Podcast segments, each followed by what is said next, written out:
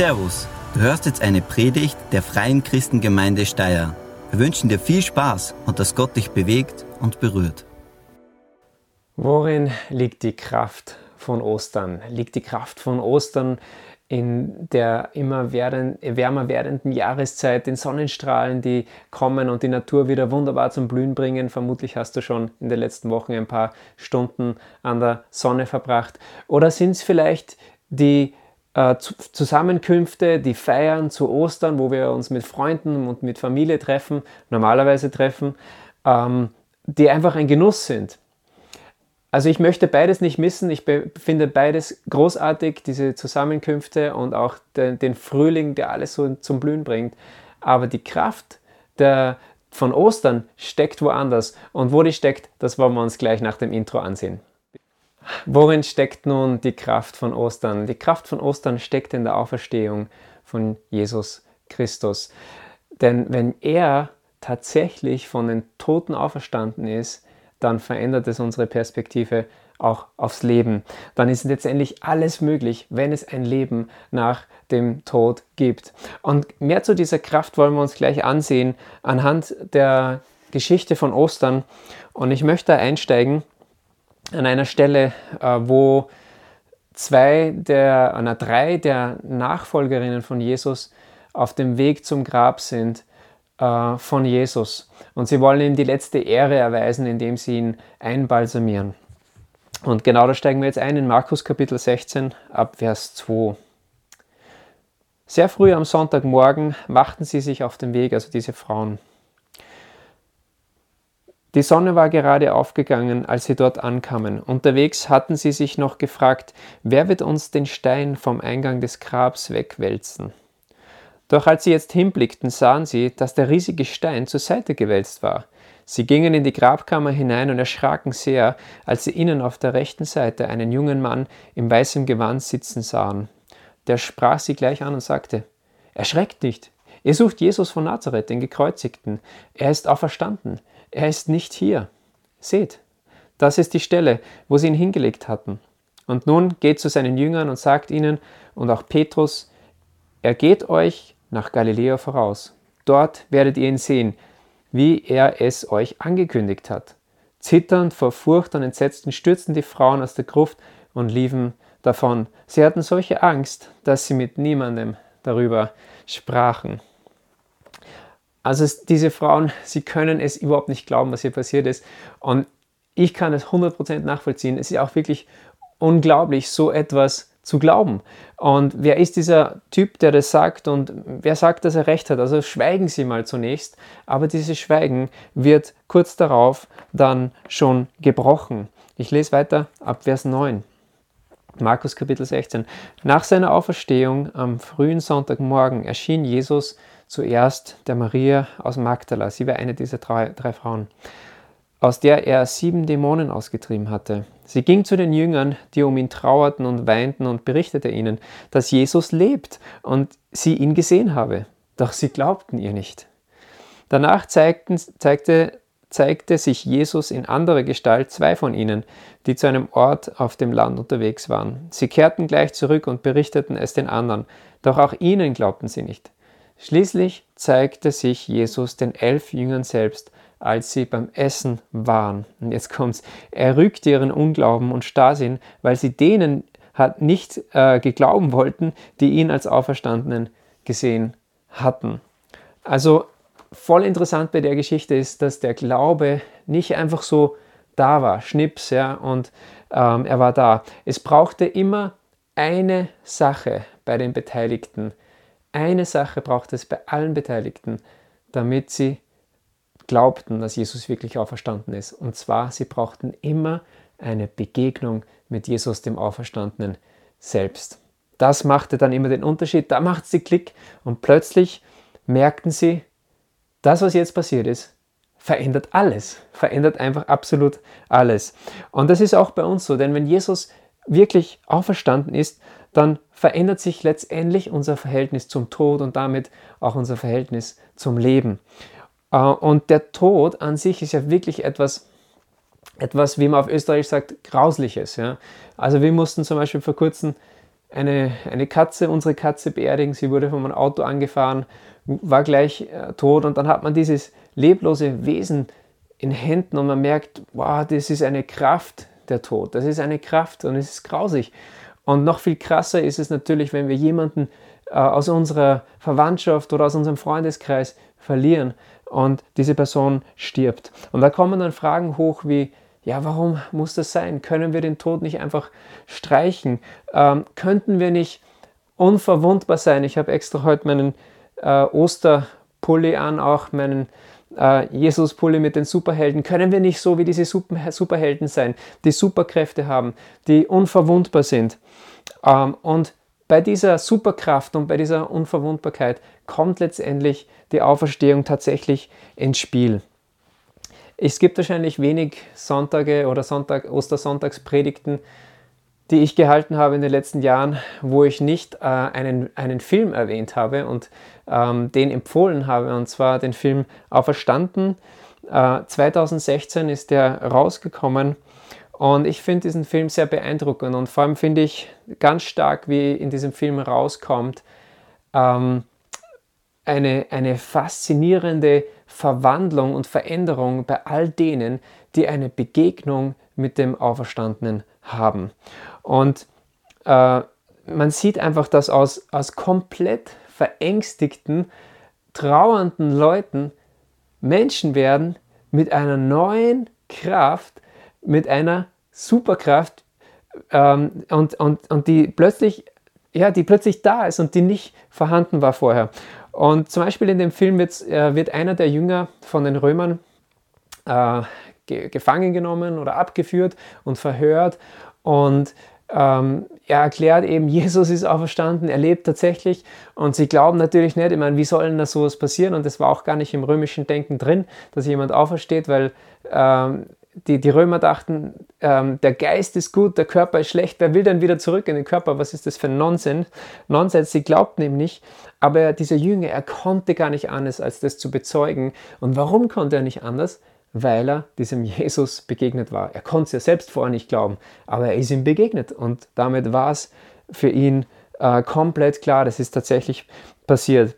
Und dadurch war diese Kraft der Auferstehung in ihm.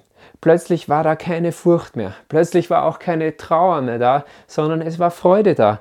Ähm, und er wusste, und das ist wahrscheinlich besonders wichtig gewesen in diesem Moment, er wusste, das ist egal, was die Römer jetzt mit ihm machen, ob sie ihn jetzt wieder laufen lassen oder ob sie ihm einen Kopf kürzer machen oder ins Gefängnis stecken, es ist letztendlich egal. Erstens, weil Jesus den Tod besiegt hat, der Tod ist nicht das Ende und weil Jesus auch alles kann. Er kann alles. Er kann ihn einfach wieder rausholen. Er könnte ihn zum Leben erwecken. Er könnte einfach auch sterben und dann bei Jesus sein. Also es ist nicht das Ende. Er war er war wirklich befreit, dieser Jünger, und man merkt es in, dieser, in diesen Szenen äh, einfach. Und somit sehen wir, ähm, wer Jesus begegnet, dem Auferstandenen begegnet und ihm nachfolgt, der ist in gewisser Weise unverwundbar. Er hat eine Superkraft empfangen und das ist letztendlich diese Kraft der Auferstehung. Und so war es dann auch tatsächlich bei den Jüngern, nicht nur in diesem Film, sondern den ganzen Nachfolgern von Jesus, die ersten Nachfolger, die eine Randgruppe waren, die verfolgt wurden über viele, viele, viele Jahre, aber die festgehalten haben an diesem Bekenntnis. Jesus ist für uns gestorben und er ist am dritten Tag äh, von den Toten auferstanden. Es wirkt unglaublich, aber wir haben es mit eigenen Augen gesehen, wir haben es erlebt. Und so haben sie das einfach auch weiter gegeben. Aber immer den großen Unterschied hat es immer ausgemacht, die Begegnung mit dem Auferstandenen. Die setzte diesen Glauben an die Auferstehung letztendlich frei. Und das bedeutete aber nicht, dass diese Männer oder diese Leute plötzlich lebensmüde waren oder dass sie ähm, körperlich unantastbar waren. Das war nicht der Fall. Also viele von diesen Leuten, den engsten äh, Nachfolgern von Jesus, einen, haben einen gewaltsamen Tod erlebt ähm, die, die Unverwundbarkeit dieser Leute, dieser Jesus-Nachfolger, lag letztendlich in dieser Beziehung zu Jesus. Sie wussten, nichts und niemand kann uns von ihm trennen. Der Vater zuckt drüber. Nichts und niemand kann uns von ihm trennen. Und wir wissen, der Tod ist entmachtet, der Tod ist nicht das Ende. Und damit sind wir echt frei. Und ich möchte Jesus zitieren aus ähm, Johannes Kapitel 11. Und da sagt Jesus in Vers 25 folgendes.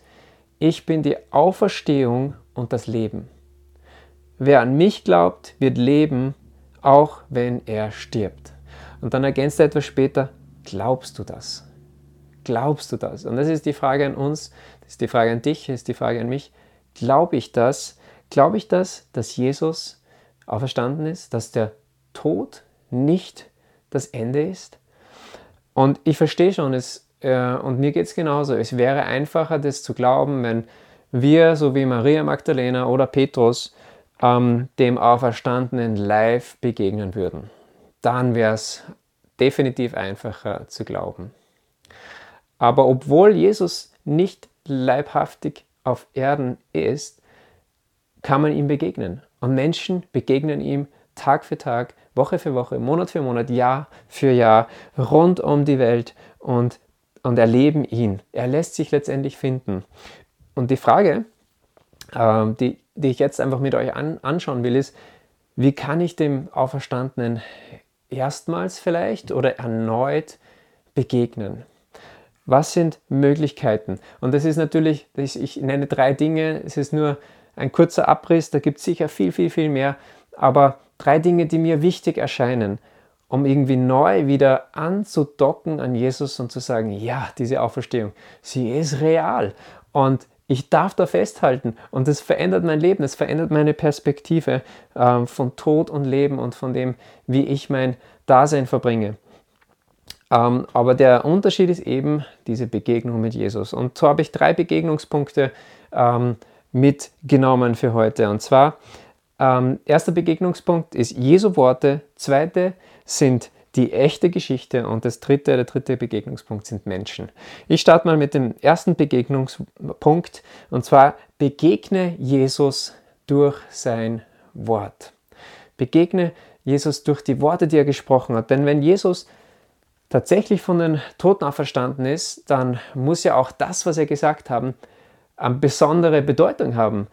Ähm, wenn jemand vom Toten aufersteht und er hat vorher Dinge gesagt, dann sollte man sich das genauer ansehen. Was hat dieser Mensch gesagt? Diese Worte müssen doch Kraft haben und sie haben letztendlich Kraft. Und so lade ich dich ein, mache ich dir Mut, ganz neu hinzublicken auf die Worte von Jesus.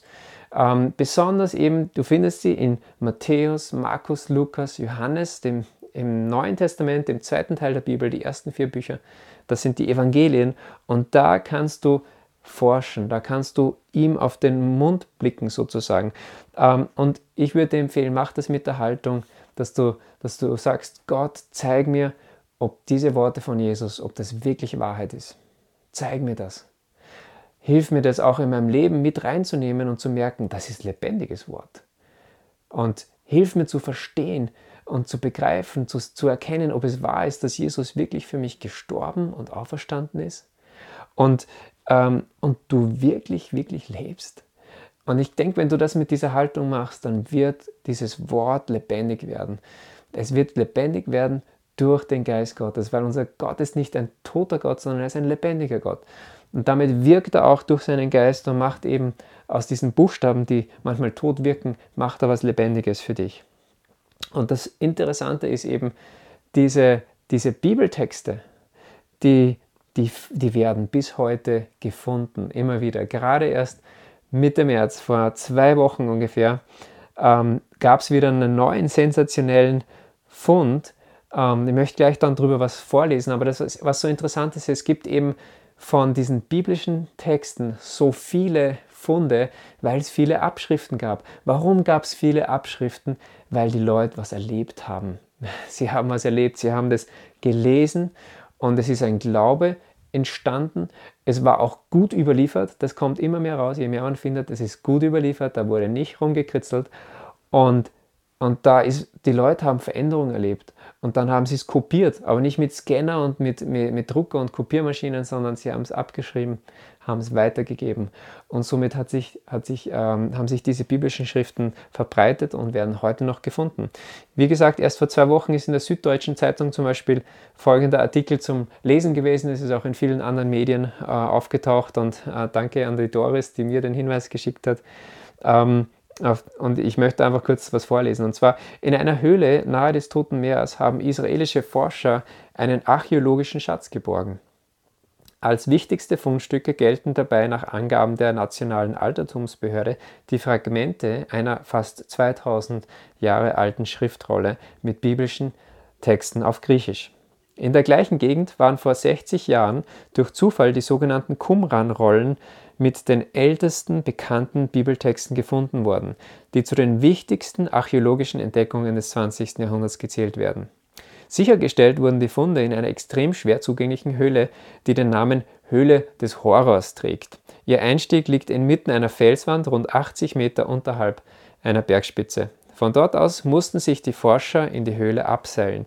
Die Lage der Höhle ist wohl auch der Grund dafür, dass sie von Plünderern verschont geblieben ist, die sich in dieser Gegend seit dem Fund der Qumran-Rollen oft eine Art Wettrennen mit den Archäologen liefern. Neben den Bibeltexten stießen die Forscher nicht auf andere, äh, noch auf andere spektakuläre Funde. Darunter ist ein vollständig erhaltener Korb mit rund 100 Litern Fassungsvermögen, das ist ein Bild. Ähm, er soll 10.500 Jahre alt sein und damit der älteste Korb der Welt sein.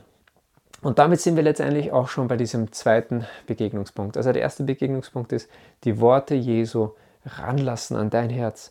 Und zweite, der zweite Begegnungspunkt, den ich nennen möchte, ist Jesus begegnen durch die echte, ja, die echte Geschichte. Was meine ich mit der echten Geschichte? Ich meine damit Folgendes, und zwar ähm, die biblische Geschichte, angefangen ganz vorne bei Mose, äh, bis ganz hinten zum Neuen Testament und dann dem Offenbarungsbuch, einem prophetischen Buch.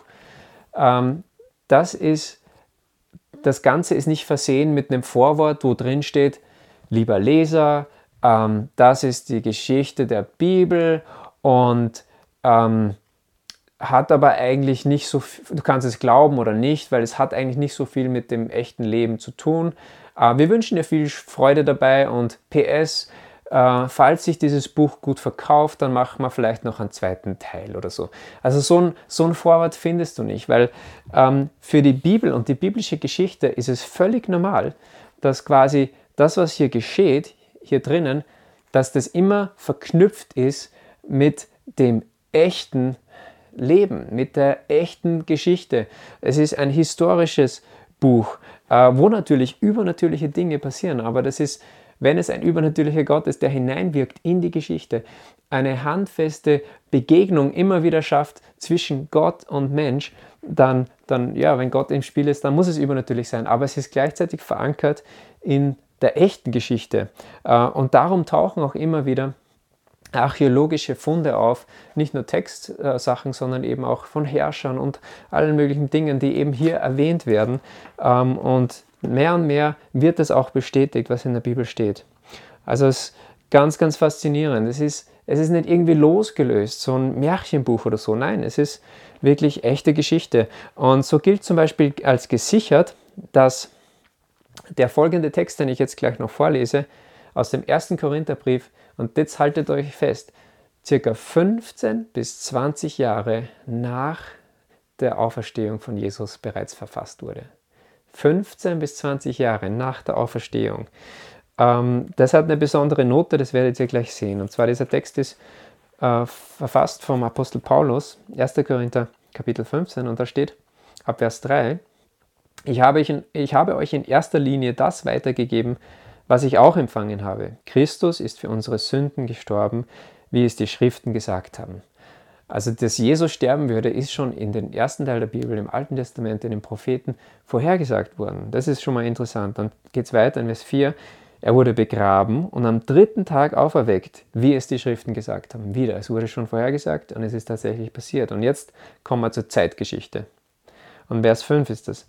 Er ist dem Kephas, also das ist der Petrus, erschienen, dann dem Kreis der Zwölf, Danach erschien er mehr als 500 Brüdern auf einmal, von denen die meisten noch leben. Nur einige sind schon gestorben. So etwas schreibt man nicht in einem Brief, der öffentlich vorgelesen wurde. Das war mehr oder weniger ein, ein öffentliches Dokument. Wenn man nicht weiß, dass diese Leute tatsächlich existieren, die das erlebt haben, die wirklich dabei waren. Jeder konnte hingehen und sagen, ja, ich gehe nach Jerusalem, ich rede mit diesen Leuten, ich rede mit einigen von den Zeugen der Auferstehung von Jesus. Also die Bibel ist kein so ein Wischmas weg, es ist ja, wird schon alles irgendwie und glaub's einfach, äh, sondern das ist wirklich verankert. Und das kann, gerade für wenn du so ein Mensch bist, der auch mit dem Kopf rangeht an das Ganze, kann es echt eine Brücke sein, dass du sagst, okay, dann sind die Worte wohl auch zuverlässig. Dann kann ich vertrauen, dass das wirklich Worte Jesus sind. Und dann kommt das auch vom Kopf ins Herz bei dir an und du kannst Jesus begegnen. Ähm, und wenn das eben ein, ein, ein historisches Ereignis war, was da passiert ist, dann gibt es nämlich auch ganz drängende Fragen an all jene, die sagen, ja, das ist alles nur ein Märchen. Und einige dieser drängenden Fragen, die sich da ergeben, die beschreibt ähm, Timothy Keller in seinem Buch Warum Gott. Ich weiß immer wieder, ähm, wer mehr Predigten von mir hört, immer wieder empfehle ich dieses Buch. Aber ich empfehle es einfach, weil es wirklich, wirklich gut ist. Es ist gut für all jene, die noch skeptisch sind, ob der christliche Glaube tatsächlich wahr sein könnte. Aber es ist auch ein wunderbares Buch für die, die schon äh, Jesus nachfolgen, ähm, um ihren Glauben letztendlich zu untermauern. Und er sagt eben, das, da gibt es wirklich schwierige Fragen für all jene, die sagen, das ist ein Märchen. Zum Beispiel, warum verbreitete der christliche Glaube sich mit solch einer explosiven Kraft? Wie kann man sich das erklären? Wenn das einfach nur Fake war, wenn Jesus vielleicht gar nicht gestorben ist oder äh, nicht auferstanden ist oder was auch immer, ähm, warum gab es da so eine Power? Warum hat sich das so ausgebreitet? Ähm, dann, dann, schreibt er noch eine Frage. Keine andere der Gruppen jener Epoche behauptete, dass ihr Anführer von den Toten auferstanden war. Warum behaupteten die Christen dies? Ja? Also es war nicht cool oder in äh, zu behaupten, dass jemand von den Toten auferstanden ist. Die Römer fanden es doof, die Griechen fanden es doof und die Juden sagten, eine Einzelperson steht nicht von Toten auf. Keine jüdische Gruppe verehrte einen Menschen als Gott. Warum taten die Christen das? Die Juden glaubten nicht, dass ein Mensch Gott sein oder dass ein Einzelner von den Toten auferstehen konnte. Was brachte so viele von ihnen dazu, diese Haltung über Nacht zu verändern? Also es war ja nicht, es war ja nicht so allmähliche Entwicklung, dass, dass man gesagt hat, Jesus ist auferstanden, sondern es war mit der Auferstehung da. Und dann die letzte Frage, die auch wichtig ist. Und wie sollten wir die Hundert, Hunderten von Augenzeugen der Auferstehung erklären, die noch jahrzehntelang lebten und öffentlich an ihrem Zeugnis festhielten, ja ihren Glauben mit dem Tod bezahlten? Also Gott schreibt letztendlich Geschichte, echte Geschichte. Mich hat es bestärkt in der Vorbereitung, das einfach neu auf mich wirken zu lassen. Jesus ist auferstanden. Er ist wahrhaftig auferstanden und es ist gar nicht so einfach, das zu widerlegen. Äh, drittens, dritter Begegnungspunkt, für die, die vielleicht mehr mit dem Herzen rangehen wieder, sind Menschen. Begegne Jesus durch Menschen. Wenn du Jesus noch nicht kennst, dann ermutige ich dich, geh in eine lebendige Gemeinde oder in eine lebendige Kirche und sprich dort mit Leuten über ihre Begegnungen mit Gott, was Gott in ihrem Leben getan hat, wie er ihnen begegnen ist, begegnet ist. Und du wirst Erstaunliches hören. Du wirst zum Beispiel hören, dass Jesus wirklich frei macht von Sündenlast, dass er Denkweisen, falsche Denkweisen, falsche Verhaltensmuster verändert, wenn man sich ihm hingibt, ähm, dass er Beziehungen heil macht, dass er auch Kranke heilt, ähm, Wunder tut, dass er Versöhnung schenkt zwischen Menschen, wo es unmöglich erschien, dass da Versöhnung geschieht. Ähm, oder dass Jesus Menschen mit seinem Heiligen Geist erfüllt, dass er ihnen neue Hoffnung gibt, eine neue Zuversicht, eine neue Freude. Also das alles passiert, wenn Menschen Jesus begegnen. Und das ist möglich, weil er lebt. Und wenn er lebt, dann ist er erlebbar. Und wenn du bereits Jesus nachfolgst und vielleicht irgendwie so Ostern, ja, Ostern ist halt Ostern und ja, der Herr ist auch verstanden, ja, er ist wahrhaftig auch verstanden, ähm, aber du merkst, es ist nicht mehr so lebendig in deinem Herzen, dann ist es auch äh, wichtig, dass du eben Jesus begegnest, auch durch deine Glaubensgeschwister. Weil ähm, man kann so viel voneinander lernen. Ähm, es ist so spannend zu hören, wie andere Jesus begegnet sind, wie er in ihr Leben gekommen ist. Du kannst auch zum Beispiel Biografien lesen von Leuten, die nicht an Gott geglaubt haben und dann zum Glauben an ihn gefunden haben und erlebt haben, wie er ihr Leben umgekrempelt hat. Oder auch ähm, im AVC-Report, ja, da geht es um verfolgte Christen. Ähm, und das ist so gewaltig, was auch sie erleben. Sie erleben so viel äh, Not und Bedrückung oftmals, aber da ist eine, eine Freude da, da ist diese Superkraft der Auferstehung. Sie wissen, sie haben eigentlich nichts zu verlieren, sondern nur zu gewinnen mit Jesus an ihrer Seite, äh, egal was passiert. Und das ist, das ist sehr, sehr inspirierend. Ich selbst wurde letzte Woche ermutigt durch einen Artikel von einer Frau, ähm, und zwar die heißt äh, Ursula und äh, ist äh, über 70 schon, Jahre schon alt und ihre, ihre Tochter Silvia, die wurde diagnostiziert mit multipler Sklerose, mit MS, als, als ihre Tochter 17 war.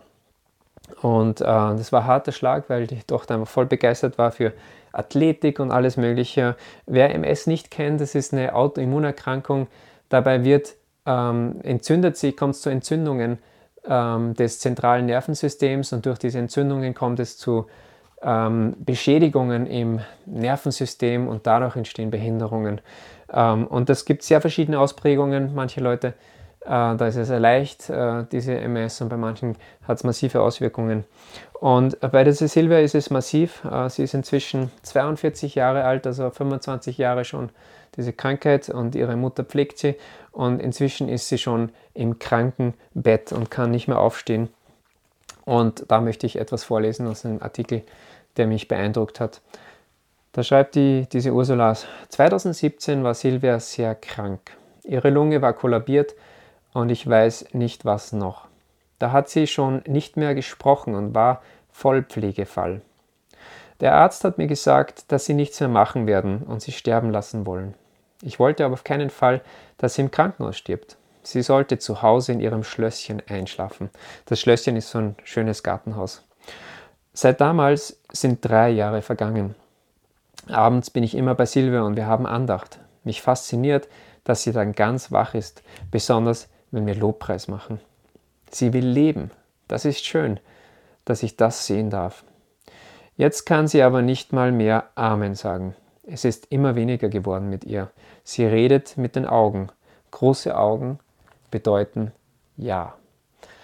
Und das wirkt jetzt irgendwo ein bisschen hoffnungslos, aber sie sind nicht hoffnungslos. Diese beiden sind hoffnungsvoll, weil sie äh, wissen, dass es eine Auferstehung gibt.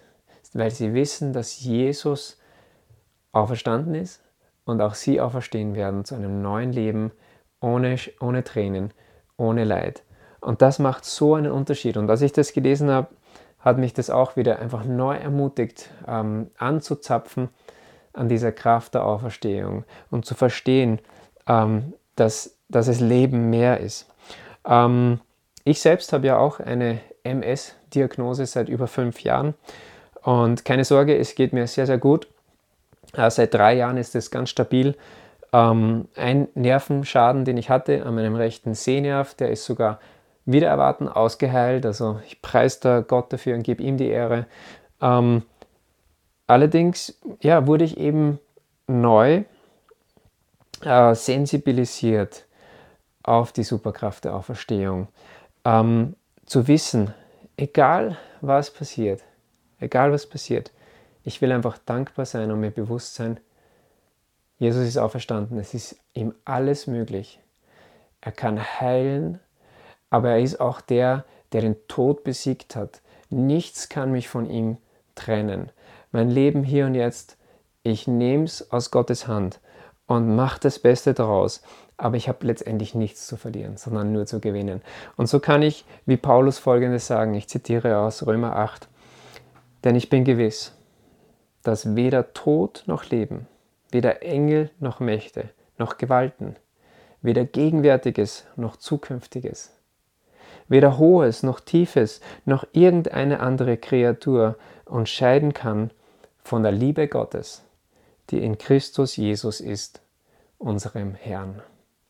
Das ist so gewaltig. Und so mache ich dir Mut, begegne dem Auferstandene, Auferstandenen. Und das, das verändert letztendlich alles. Das setzt die Kraft, die Superkraft der Auferstehung in deinem Leben frei. Ich schließe mit Gebet. Vater im Himmel, danke, dass du deinen Sohn Jesus gesandt hast, um für uns ans Kreuz zu gehen. Was für große Gnade. Und danke, dass du auch deine Kraft und Macht erwiesen hast an Jesus und ihn zurück zum Leben geholt hast. Uns eine neue Perspektive aufgezeigt hast. Lass uns in dieser Kraft der Auferstehung leben und stehen und gehen und immer fester werden. Danke für Ostern, danke für alles, was du für uns tust. In Jesu Namen. Amen. Ich möchte noch einladen, wenn du bisher keine Entscheidung getroffen hast für Jesus. Jesus war so irgendwie eine Person oder wie auch immer, aber du hast nie gesagt, ich, ich glaube an ihn, ich möchte ihm nachfolgen, ich möchte ihn in mein Leben lassen, ich möchte das annehmen, was er für mich getan hat, dass er am Kreuz für mich gestorben ist. Das ist nämlich ein Geschenk, das er dir geben möchte. Jeder von uns muss sich letztendlich vor Gott mal rechtfertigen. Und wir haben ganz schlechte Karten vor Gott, weil jeder von uns ein Sünder ist, sagt das Wort Gottes. Und darum hat Gott Jesus gesandt, damit Jesus für uns stellvertretend sein Leben hingibt, damit Gerechtigkeit geübt wird, weil Gott kann nicht einfach über Unrecht hinwegsehen. Es muss ähm, bezahlt werden dafür und Jesus hat dafür bezahlt, für dich und für mich. Und wenn du dieses Angebot annehmen möchtest, dann lade ich dich ein, dieses Gebet jetzt mir nachzusprechen. Ich werde immer ein, zwei Sätze sprechen, kurze Pause machen und so weiter. Vater im Himmel, danke, dass du deinen Sohn Jesus auf die Erde gesandt hast. Danke, dass du, Jesus, dein Leben für mich hingegeben hast. Ich bringe dir jetzt meine Schuld und Sünde. Gerne kannst du an dieser Stelle auch konkret Dinge nennen, wo du weißt, da hast du verfehlt und brauchst Vergebung.